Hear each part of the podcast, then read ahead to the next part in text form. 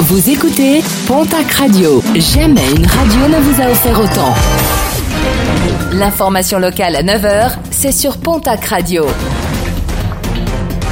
Bonjour Jean-Marc Courage Sénac. À vous. Un homme mis en examen hier dans les Landes d'une interpellation qui intervient après la découverte le matin de Noël du corps d'un plaisancier dans un bateau incendié au port de Cap-Breton. Ce sont des témoignages et des images de caméras de vidéosurveillance qui ont permis l'arrestation d'un jeune homme de 24 ans, un individu déjà connu de la justice pour des faits de vol et de violence mineure. L'enquête a été confiée à la section de recherche de Pau. Nuit de la Saint-Sylvestre contrôlée, policiers et gendarmes seront fortement mobilisés cette fin d'année sur les routes, tout d'abord avec plusieurs opérations de contrôle d'alcoolémie. De nombreuses rondes et autres patrouilles sont également prévues pour éviter les débordements tristement habituels de fin d'année.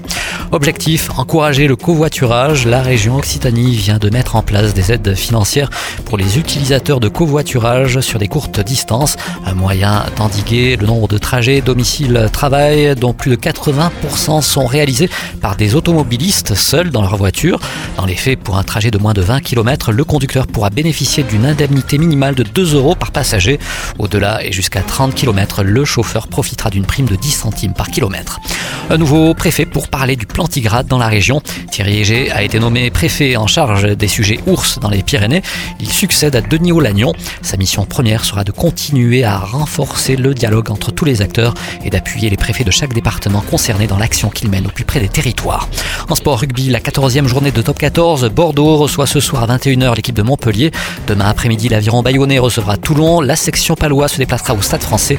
Dimanche soir, le stade toulousain se déplacera à Clermont. Et puis avez-vous vu un ovni dans le ciel béarnais mardi soir? Une info insolite racontée par nos confrères de la République des Pyrénées.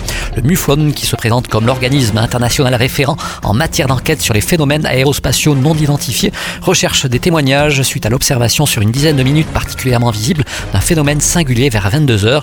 Les témoins éventuels peuvent directement contacter le MUFON par mail témoignage@mufonfrance.fr.